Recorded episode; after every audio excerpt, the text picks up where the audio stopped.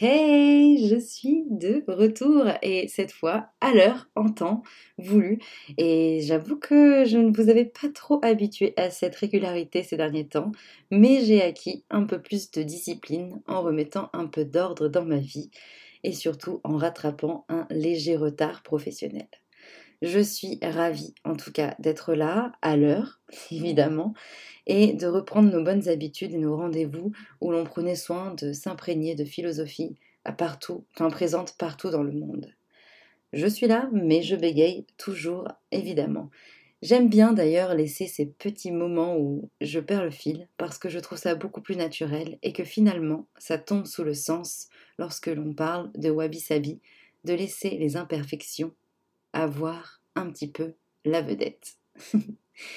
bon, j'espère que vous avez pris soin d'écouter le précédent épisode parce qu'il est très important, malgré le fait qu'il soit très long, pour ce qui va suivre.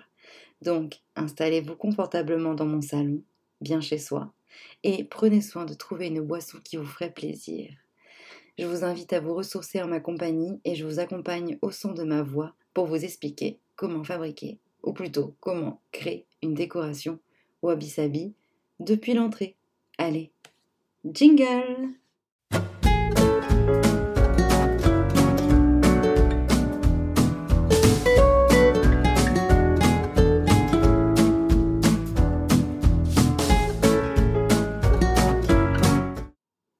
Cet épisode est enfin lancé et officiellement disponible, alors on s'y met et il est temps de rentrer dans la maison d'inspiration Wabi Sabi. Et quand on entre dans une maison, on entre toujours en commençant par une pièce bien importante, une pièce cruciale, parfois une pièce qui n'existe pas et qu'il faut créer avec quelques meubles et quelques parois amovibles.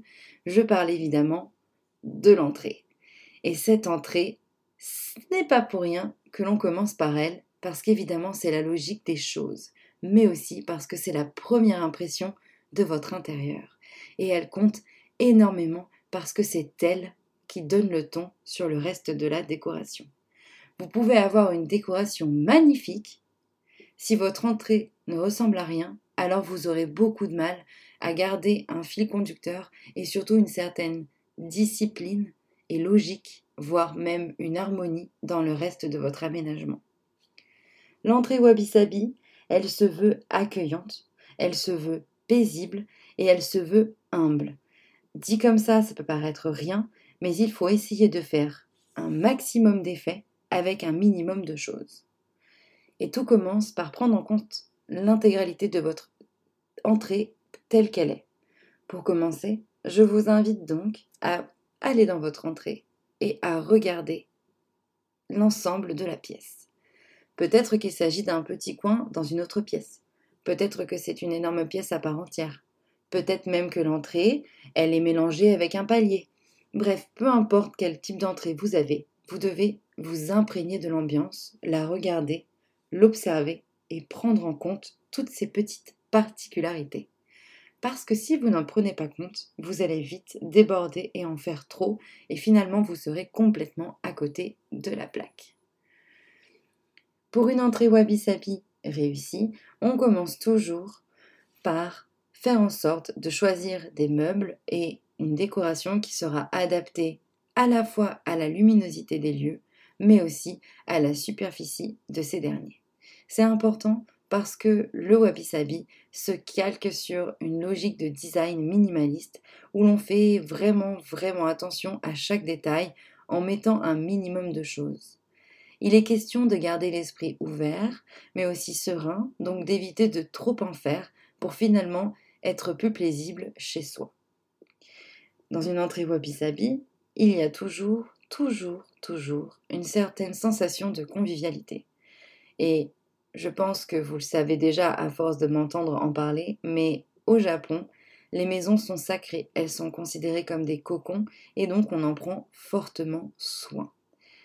Pour donner cette sensation de cocon et mettre en avant le fait que la maison est un lieu sacré pour chacun et chacune, c'est très simple.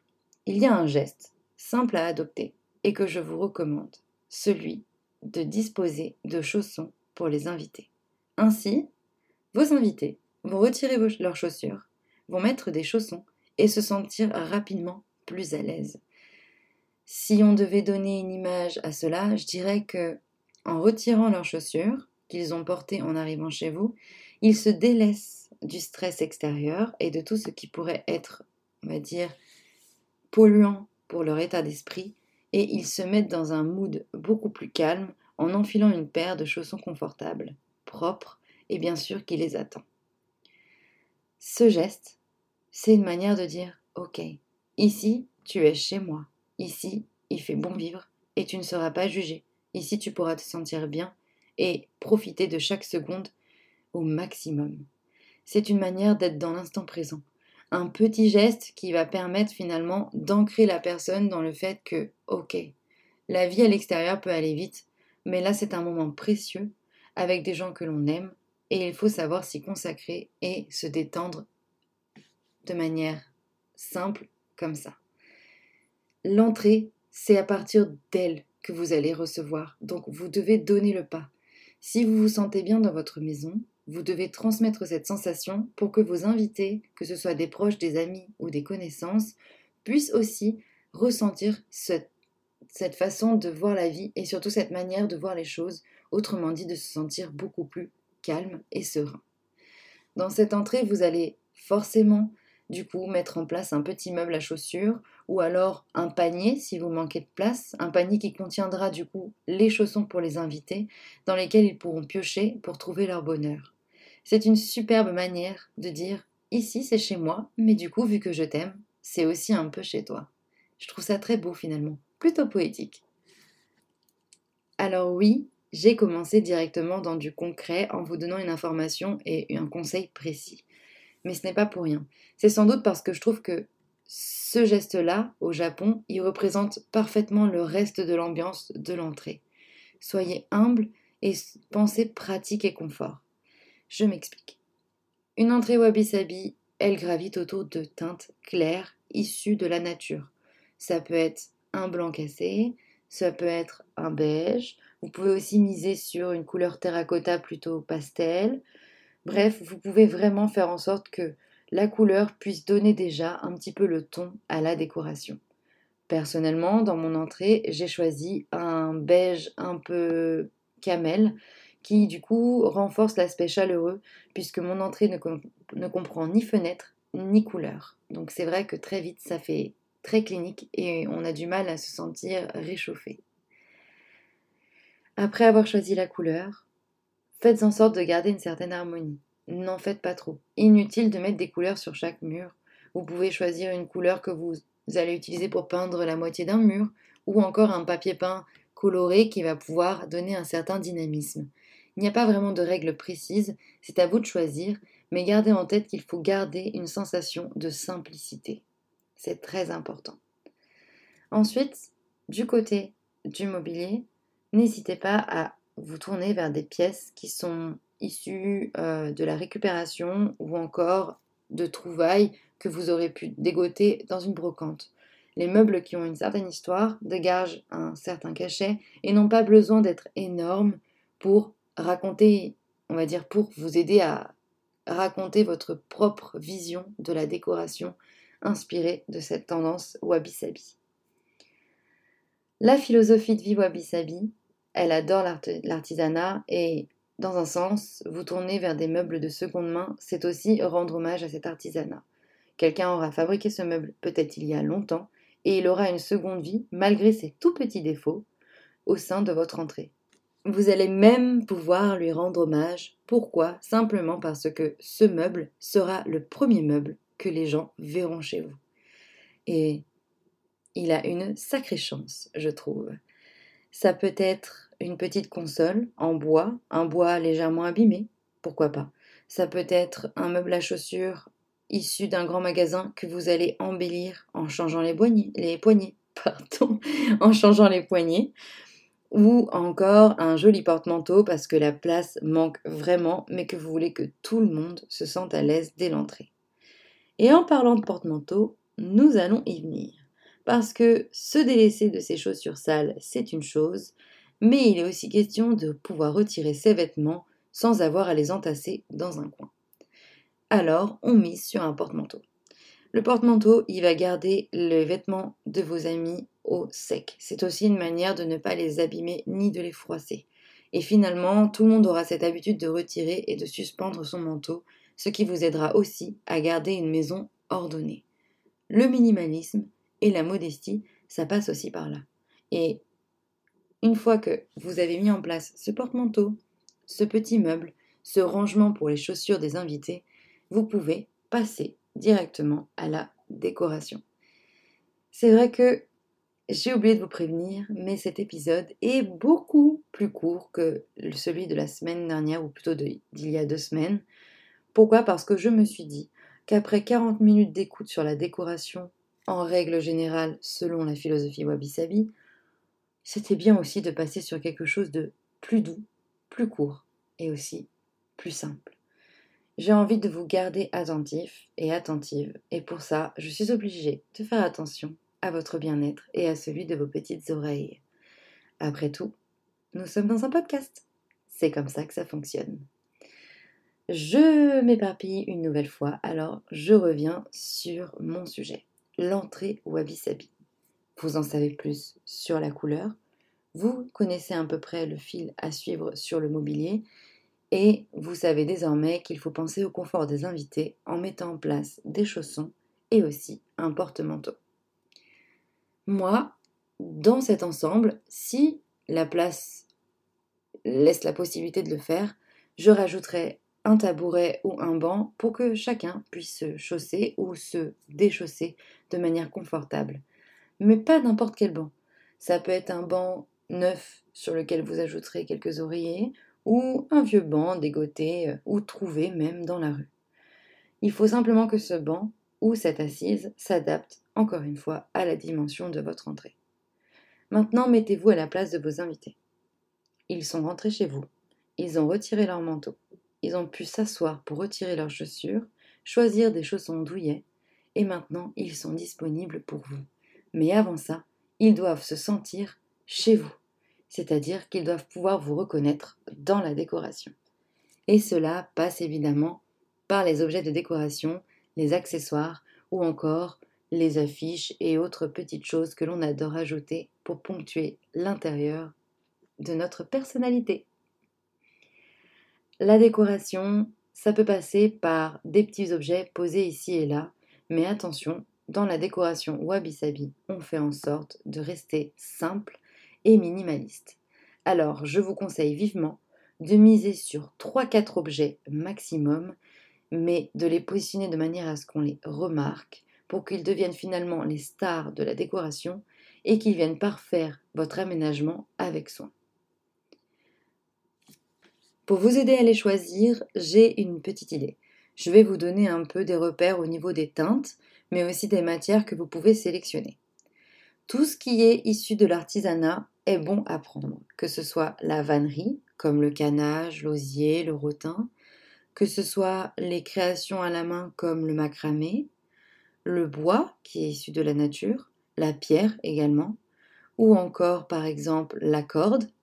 Vous pouvez aussi miser sur une décoration avec de la terre cuite ou tout ce qui est issu d'un travail artisanal de poterie, il y a aussi la, mosaïque ou encore tout ce qui est création personnelle du type peinture, affiche, graphisme et autres délicieuses créations que l'on peut trouver.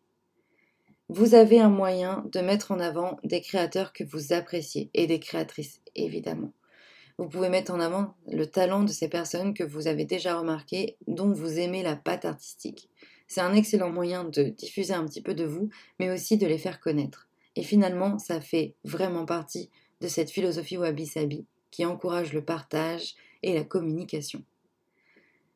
Donc, vous l'aurez compris, on mise encore une fois sur le côté artisanal, sur l'aspect fait main, même s'il s'agit d'un DIY, ou encore sur des matières issues de la nature. Niveau couleur, c'est pareil qu'en début de cet épisode. On mise sur des teintes légèrement claires ou encore complètement pastel. Il faut que l'on reste dans un environnement lumineux malgré sa petite place, enfin sa petite superficie. moi, je vous encourage vivement à vous tourner vers quelque chose de très doux et à finalement accompagner votre entrée comme si, enfin, on va dire décorer votre entrée comme si vous étiez un, un visiteur. Donc mettez-vous à la place de vos invités. Qu'est-ce qui pourrait leur rappeler votre personnalité? Qu'est-ce qui fait de vous ce que vous êtes Et comment vous pourriez dire à ces personnes, ici, c'est chez moi, sans être en train d'en faire trop, ou encore d'être un petit peu trop agressive? Pensez par exemple à positionner un ou deux objets que vous affectionnez particulièrement. Pas forcément des choses que vous allez acheter, mais peut-être des objets que vous possédez déjà. Ça peut être une petite sculpture que vous avez achetée lors d'un voyage, ou un dessin qui a été fait par l'un de vos enfants, euh, un DIY que vous avez pris soin de composer un jour où vous aviez envie d'être créatif ou créative. Bref, toutes ces petites choses qui vous aident à créer un, un, univers qui vous ressemble. Pour vous donner une idée, mon entrée est loin d'être finie, mais pour la décorer, sachant qu'elle est toute petite, j'ai misé sur le sisal et le chanvre. J'ai donc mis un paillasson en sisal, j'ai pris soin euh, d'ajouter un petit pot où je pouvais déposer mes clés et une bougie parfumée d'une marque que j'affectionne particulièrement et qui reste une bougie naturelle. C'est les seules décorations que vous allez retrouver dans mon entrée. Ça peut paraître peu, mais finalement ça suffit amplement. Évidemment, j'ai ajouté un petit miroir histoire de pouvoir me regarder avant de sortir, et également un miroir un peu plus long, aux formes arrondies, pour mettre un petit peu de folie dans cette entrée parce que finalement, la folie, c'est bien moi. On a donc parlé des couleurs, de l'aménagement, des meubles et des accessoires de décoration. Je pense que je peux encore vous délivrer un ou deux conseils pour réussir cette fameuse entrée d'inspiration wabi-sabi. Je vais vous dire comment vous allez pouvoir rajouter un petit peu de quiétude dans ce lieu. Si vous avez suivi chaque épisode et que vous êtes fan de la, philosophie Wabi-Sabi, vous allez tout de suite comprendre où je veux en venir. Je n'ai pas arrêté de vous rabâcher que le minimalisme était important, mais j'ai oublié une notion au cours de cet épisode. Le temps. La philosophie Wabi-Sabi est reliée au fait que nous sommes tous mortels et que le temps finit toujours par nous montrer que il passe vite et que nous ne sommes pas éternels sur cette planète et que finalement toute chose a un début et une fin. Alors, comment on peut diffuser cette philosophie, en tout cas cet aspect de la philosophie, dans l'entrée? Mais c'est très facile. Il suffit de se tourner vers des teintes minérales ou encore vers des solutions comme le fait de laisser visible la patine des meubles ou euh, l'usure d'un bois ancien Bref, de laisser toutes les petites imperfections dicter la décoration. Parce que finalement, le wabi-sabi, c'est la beauté dans l'imperfection. Et si votre, votre espace est complètement lisse, vous aurez du mal à garder cet aspect chaleureux que l'on recherche absolument et qui est en lien avec le vieillissement du temps, comme par exemple l'usure d'un cuivre ou encore la patine d'un bois. L'usure, vous pouvez aussi la manifester sur les murs. Si vous avez par exemple un appartement où vous avez dû décoller un vieux papier peint et que vous avez mis à jour un mur un peu ancien et abîmé, vous pouvez le laisser tel quel. Le trash wall, comme on l'appelle, donc le mur abîmé, est très tendance et finalement il s'insère facilement dans la philosophie wabi-sabi. Ce mur abîmé, ça peut être aussi une peinture un peu ancienne ou délavée, le fait qu'il y ait quelques petites fissures ou craquements au niveau de votre peinture. Ça va rappeler, on va dire, un certain travail de l'imperfection et finalement ce sera involontaire et ça vous demandera également moins de travail à vous aussi. Donc on garde les revêtements usés ou patinés. D'ailleurs, dans mon deuxième appartement, donc chez mon compagnon, il y a un parquet très ancien qui est marqué, mais vraiment beaucoup marqué, des traces qu'ont laissées les différents occupants des lieux. Et j'avoue que ça lui ajoute un charme. Je m'amuse souvent à regarder ces petites traces sur le sol et à essayer de deviner ce que ça pouvait être. Un bol posé par terre, une paire de chaussures mouillées qui a trempé le parquet, ou encore un fer à passer qui est tombé. Et je trouve que ça a un charme énorme parce que ça rappelle à quel point c'est précieux que ce lieu a été la maison d'une autre personne et qu'il faut en prendre soin de manière sacrée. Pour réussir cette entrée, je vous encourage aussi vivement à insérer un peu de notre philosophie occidentale à l'intérieur. Comment faire? Nous avons l'habitude dans les décorations que l'on trouve en France à avoir toujours un espace au niveau de l'entrée où on laisse tout ce qu'il y a dans nos poches. On appelle ça le fameux vide-poche. Au Japon, ils n'en ont pas forcément, mais par contre, ils ont la poterie fait main, une poterie parfois brisée qui a été rabibochée pour être encore réutilisée. Cette optimisation, elle est géniale parce que du coup, ce bol fissuré, vous allez pouvoir l'utiliser comme vide-poche. Et vous le faites d'une pierre deux coups. Ce que je veux dire par là, c'est que je vous encourage vivement à ajouter de la poterie dans votre maison et pourquoi pas à consacrer une après-midi à tenter d'en faire une lors d'un atelier et à l'utiliser ensuite dans votre entrée. L'imperfection, elle est inhérente au wabi-sabi. Inutile de culpabiliser si vous avez un objet qui est un peu cassé ou abîmé. Inutile de stresser si l'entrée n'est pas tout le temps rangée impeccablement. Il est question de garder une sensation d'ordre sans, sans pour autant perdre cette impression qu'il y a de la vie dans la maison. Parce que vous êtes là où le principal acteur ou actrice de votre décoration. C'est chez vous, alors vous donnez le ton aussi. Enfin, j'ai envie de préciser que l'on peut mettre quelques touches de nature si c'est possible en fonction de l'aménagement de cet espace. Si vous avez une entrée avec une fenêtre, vous avez la chance de pouvoir ajouter des plantes et elles sont elles aussi décoratives, mais surtout, elles donnent un, un sentiment de vie qui est très apaisant. C'est aussi un moyen de parfaire la qualité de l'air dans votre logement et finalement c'est pas plus mal pour se sentir mieux et pour que les autres puissent aussi sentir mieux chez vous. On peut ajouter des plantes, mais aussi un diffuseur d'huile essentielle. Il n'est pas toujours possible d'avoir des plantes dans une entrée, surtout lorsqu'elle est petite et qu'il s'agit d'une pièce aveugle, alors on peut se tourner vers des solutions un peu différentes pour jouer avec cette sensation de nature. Moi, je vous encourage à opter pour un diffuseur d'huile essentielle ou encore euh, quelques minéraux disposés ici et là. Dans l'un des cas, vous allez pouvoir mettre en avant votre euh, goût pour la spiritualité. Et dans l'autre cas, vous allez pouvoir mettre en place une ambiance par le biais des sens et on adore ça pour se sentir vivant finalement. Enfin, en termes de dernier accessoire que vous pourriez ajouter, vous pouvez profiter d'une promenade pour récupérer quelques marrons ou quelques trésors de la nature, voire créer un bouquet de branches séchées ou de fleurs sauvages.